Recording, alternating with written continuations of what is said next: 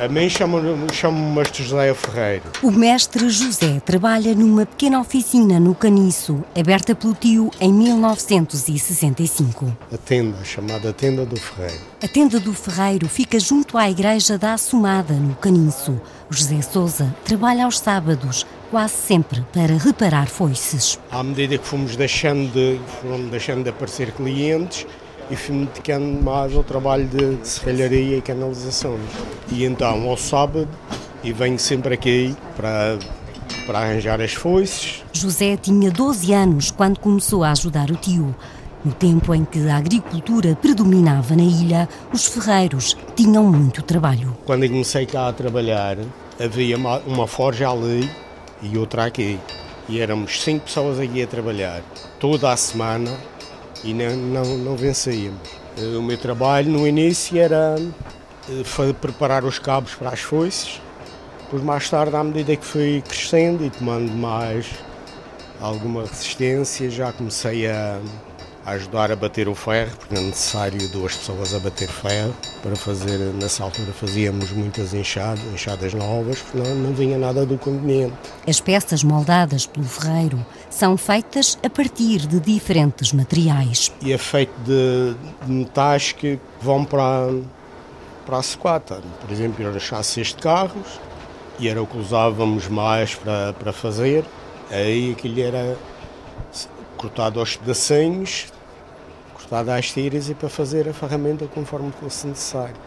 As enxadas, então, já era ferro que tínhamos que comprar na loja de ferragem. José vai agora acender a forja. Esses pedacinhos de lenha que tenho aí, essas farapas de lenha, e é o que vai fazer uma brasa que depois vai acender o carvão. O carvão rapidamente fica em brasa. Chama-se puxar o fole. O fole uma peça em que vai soprando. Sente-se o calor na tenda. O ferreiro começa a reparar uma foice. Isto é uma foice que veio para fazer os dentes. O primeiro passo é metê-la no lume para destemperar. O que é destemperar? E é necessário dar uma têmpera, que é para ficar mais mole para podermos fazer os dentes. Uso aqui a rebarbadora, alinhar este, depois vai ali a chamada mó, que é para afiar, isto fica um corte afiadinho como se fosse uma faca. E então depois é que fazemos os dentes. Para concluir, o ferreiro senta-se num cavalete de madeira com mais de 70 anos.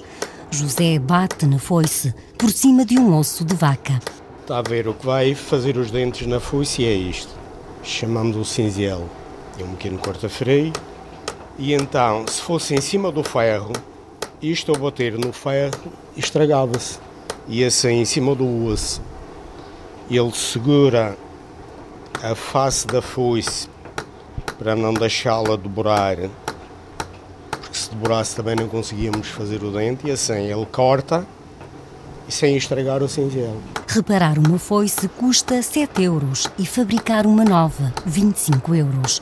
Todas as que José faz têm uma marca no ferro. Eh, todas as foices têm na minha marca é uma cena. São seis pontinhos? Sim, é seis pontinhos. Pois. Assim as pessoas conhecem quem é o ferreiro que fez e eu também quando uma peça de ferramenta, se por acaso eh, não tem boa qualidade, eles vêm reclamar e eu por isto sei se foi eu que fiz ou não. O mestre José, com 72 anos, ainda acende a forja para trabalhar na antiga tenda.